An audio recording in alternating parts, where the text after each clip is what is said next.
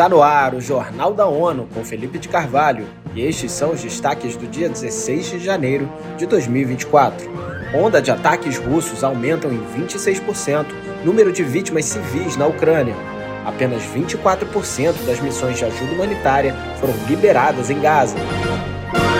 Nas últimas semanas, houve um aumento acentuado de vítimas civis na sequência da intensificação de ataques pela Rússia com mísseis e drones em toda a Ucrânia, segundo a missão de monitoramento dos direitos humanos da ONU na Ucrânia, em apenas 10 dias, entre 29 de dezembro de 2023 e 8 de janeiro de 2024. Centenas de civis foram mortos ou feridos. Em relatório divulgado nesta terça-feira, a missão observa um aumento de 26% nas vítimas civis verificadas em dezembro, em comparação com novembro uma reversão alarmante de uma tendência de queda observada no início de 2023. Os dados apontam 592 mortos ou feridos apenas em dezembro. O aumento real é provavelmente maior, já que alguns relatos de vítimas ainda não foram verificados.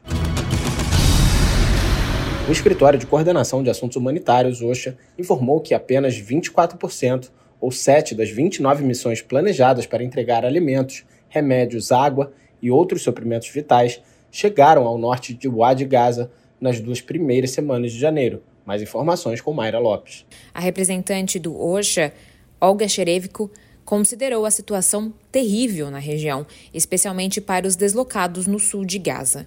Em um vídeo divulgado em sua rede social, ela afirmou que algumas pessoas não comem há dias, as crianças não possuem roupa de frio e não há atendimento médico suficiente, ressaltando a enormidade das necessidades.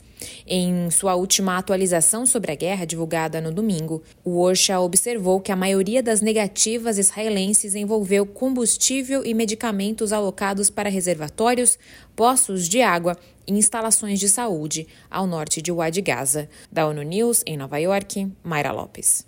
Ainda nesta terça-feira, relatores de direitos humanos da ONU alertam que Israel está destruindo o sistema de alimentação em Gaza e usando a falta de acesso à comida como forma de ataque.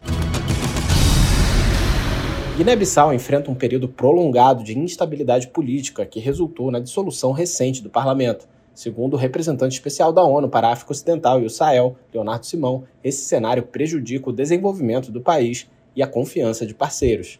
Em entrevista para a ONU News, ele comentou as crises institucionais constantes em Guiné-Bissau e pediu mais tolerância na política. O desafio principal que Guiné-Bissau tem é reganhar a confiança dos parceiros. E para isso é preciso que haja tolerância política no país, para que cada uma das entidades tenha o seu espaço de existência, cada uma dessas entidades uh, fazendo o seu papel, mas todas contribuindo para a construção de um Estado estável, de um Estado respeitável, e isso não pode ser trabalho de uma única entidade um, um Estado faz-se da diferença. É como uma mão, os dedos da mão não são iguais, mas todos eles contribuem para que a mão funcione como uma entidade para o benefício do próprio organismo. Por isso, o nosso apelo à Guiné-Bissau é que é, desenvolvam uma cultura de tolerância política, que criem espaços para a participação de todos. Em reunião do Conselho de Segurança na quinta-feira passada, Simon avaliou que o país deve buscar uma revisão constitucional que esclareça que a divisão de poderes é essencial para romper definitivamente o ciclo de instabilidade que aflige a nação africana. Passados 100 dias dos terremotos que atingiram o oeste do Afeganistão, o Fundo da ONU para a Infância, UNICEF, está pedindo mais apoio para as mais de 96 mil crianças afetadas pelas consequências, enquanto o país passa por um rigoroso inverno. Saiba mais com Eleutério Guevani. Mais de mil pessoas, a maioria mulheres e crianças, perderam a vida nos terremotos do Afeganistão em outubro passado. Além disso, 31 mil casas foram destruídas ou severamente danificadas. Famílias perderam seus meios de subsistência, gado e colheitas. Três meses depois, o impacto dos terremotos de Herat continua, com muitas famílias ainda vivendo em tendas ou dormindo ao relento, apesar do frio intenso.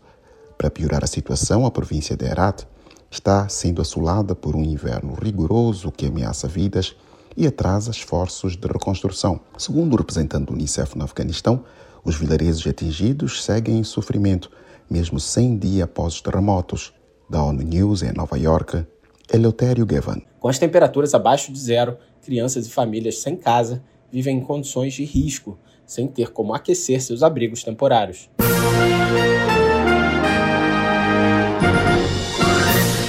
Confira mais detalhes sobre essas e outras notícias no site da ONU News Português e nas nossas redes sociais.